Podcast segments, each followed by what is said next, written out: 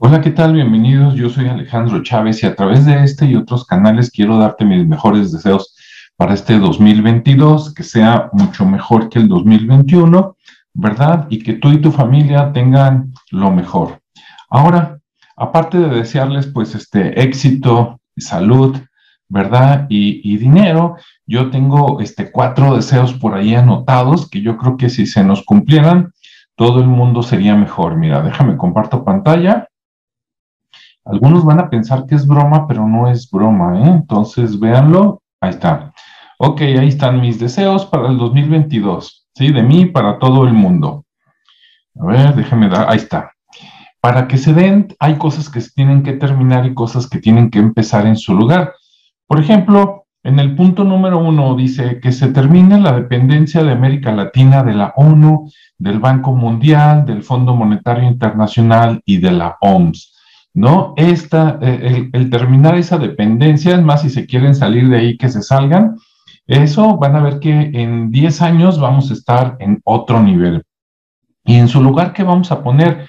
Bueno, pues la independencia ideológica, económica, educativa y de salud para cada país, ¿sí? Que, que cada país haga lo que crea que es mejor. Si tú ves que le funciona al vecino, le puedes copiar, pero si no, puedes intentar algo nuevo en lugar de lanzar una política pareja para todos que no nos va a quedar, ¿sí?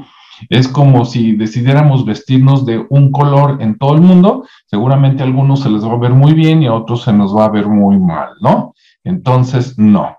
Segundo punto, pues que se termine el terror de la pandemia, no toda la pandemia.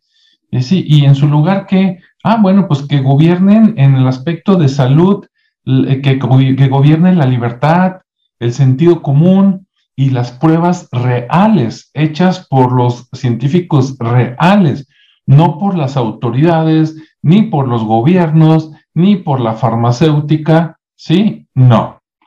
Realidad, sentido común y pruebas la gente encima de las organizaciones, porque las organizaciones ya nos fallaron y los dirigentes también. Ok, punto tres.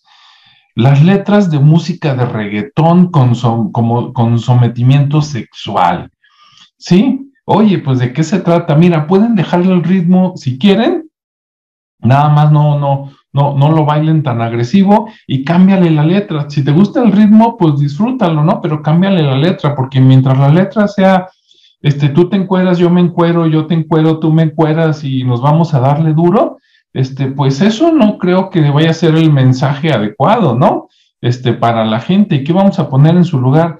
Ah, bueno, pues vamos a cambiar el mensaje de sometimiento este, y, la complacencia sexual por el respeto y la empatía, el respeto a las personas, ¿no? De, te voy a tratar como persona, no como cosa.